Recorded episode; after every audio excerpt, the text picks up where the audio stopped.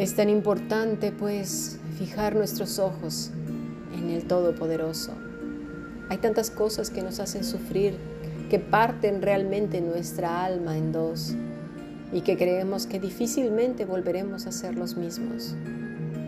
El dolor puede llegar a embargarnos tanto el alma que perdamos la razón y el sentido de vivir. Volvamos a nuestro texto. Imagínate a, María y a José desesperados buscando al niño. María, tendremos que volver a Jerusalén. Mi niño, mi niño, ¿dónde podrá estar mi niño? No te preocupes, el Señor es nuestro ayudador, Él sabe dónde está y qué ha sucedido. Sí, cariño, pero no puedo evitar sentir esta angustia por Él. Recuerdo cuando mi hijita también se nos perdió en Costco. Esas tiendas ya no sé si las conozcas, son inmensas. Inmediatamente gritaron, cierren las puertas, un almacén impresionantemente grande. Era una época donde les hacían mucho daño a los niños traficando con sus órganos. Fue algo terrible. Gracias a Dios la encontramos minutos después. Dice la escritura que estaban angustiados, odunao, angustia, atormentar, doler, de raíz odune, dolor, tristeza, gemido. A veces parece que siendo hombres y mujeres de fe, tenemos prohibido tener sentimientos y expresarlos. Parece como si eso fuera pecado, pero no es así. Dios nos dio todo el paco completo. ¿sí? Lo que no podemos es dejar dominarnos por ellos y que aumenten en gran manera, porque entonces podemos enloquecer literalmente. María no enloqueció, habían pasado ya más de tres días. Esa espada que Simeón le dijo que atravesaría su alma comenzaba a rasgar su corazón, ¿verdad? Mi hijo, ¿dónde está mi hijo? Todos lo sabemos en un momento dado u otro, cuando nuestros pequeños se enferman, por ejemplo, también, cuando no vuelven a casa, y en el peor de los casos, cuando, se van a la presencia del Señor para siempre.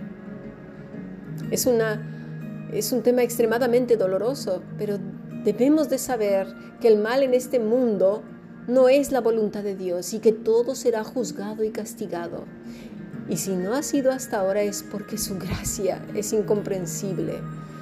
Pero si Él juzgara ahora mismo a todo ser, no quedaría uno solo. ¿Por qué? Porque la humanidad vive de espaldas a Él, en una rebeldía total, buscando en sus propios caminos placer, venganza, consuelo, violencia, un montón de cosas.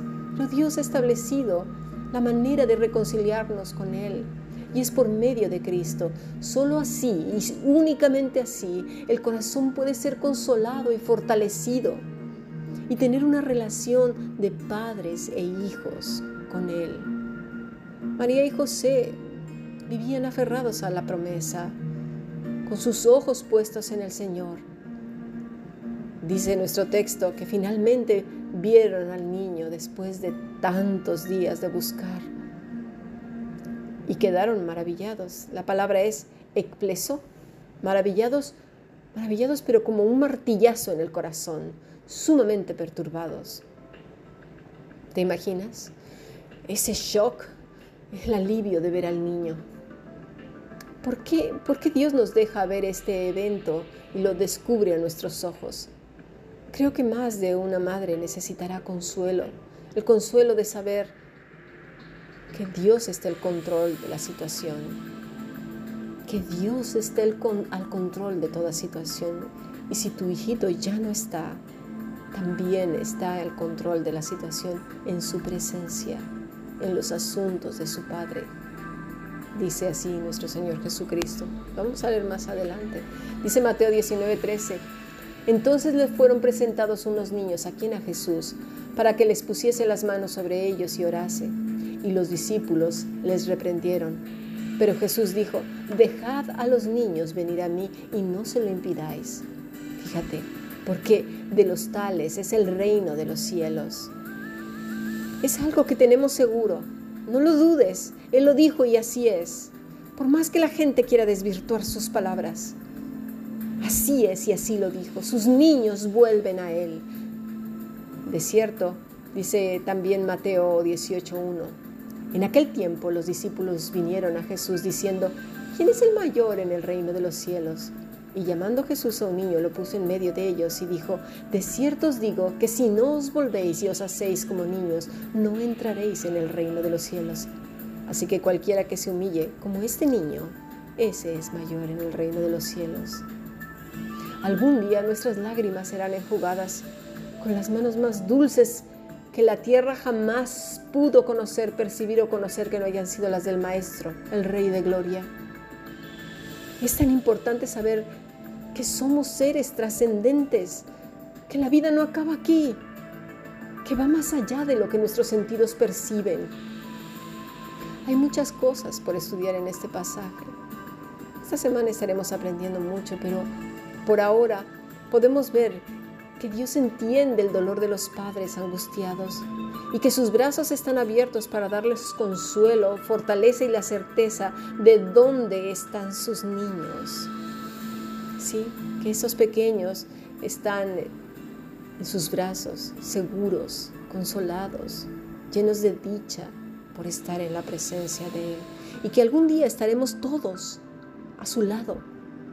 Ese es un buen descanso para nuestras almas. Nunca estaremos en mejores manos que las de Él. Jesús tenía 12 añitos cuando esto ocurrió. Ahora iba a tener una responsabilidad delante de Dios. No antes, era un niño. Que el Señor te fortalezca, te abrace y te consuele. Esa debería de ser nuestra oración de todos.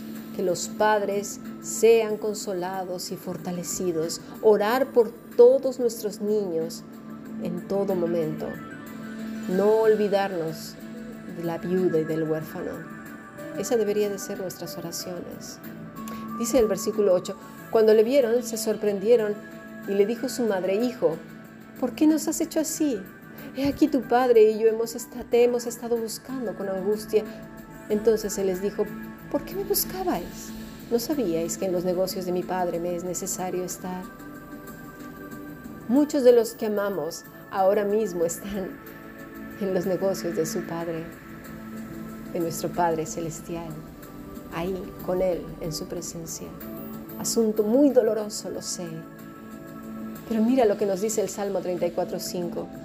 Los que miraron a Él fueron alumbrados y sus rostros no fueron avergonzados. Este pobre clamó y le oyó Jehová y lo libró de sus angustias. ¿Cómo podríamos saber si José y María estaban en su búsqueda vueltos locos, dejándose llevar por sus emociones y por la amargura? ¿Cómo podríamos saber si así fue o no? Bueno, en el capítulo 1 de Lucas y en Mateo 1 se nos dice el carácter de ambos. Eran justos y piadosos delante del Señor. Tenían sus ojos puestos en Él y este es el tema de nuestro estudio de hoy. Es importantísimo que vivas lo que estés viviendo, fijes tus ojos en el Señor, porque si no el abatimiento se apoderará de ti y nublará tu mente y tu corazón y podrás perder la razón en cualquier momento. ¿Sí? Es normal que te sientas angustiado, pero no descontrolado. Dice el Salmo 34:5, los que los que miraron a él, Nabat, Considerar con atención, mirar, observar, atender, contemplar, notar. No es un acto de unos segundos o minutos, sino una actitud del corazón que permanece y constante y que no se aparta de él, del único que los puede aliviar, salvar, iluminar, guiar y encaminar. Dice, los que miraron a él fueron alumbrados, Najar, Estar o ser alegre como un brillo de un arroyo que corre, reluce y alumbra. Necesitas fijar tus ojos en Él, que sea como un arroyo que brilla y va pasando, y va pasando, deja que el agua de vida corra por tu ser. Lo necesitas. Dice, y sus rostros no fueron avergonzados, es decir, sus corazones no fueron que confundidos, confusión, avergonzados. Mira al Señor, quédate con Él, permanece y no dejes de mirarle. Verás más allá de tu dolor, de tu angustia y de tu temor.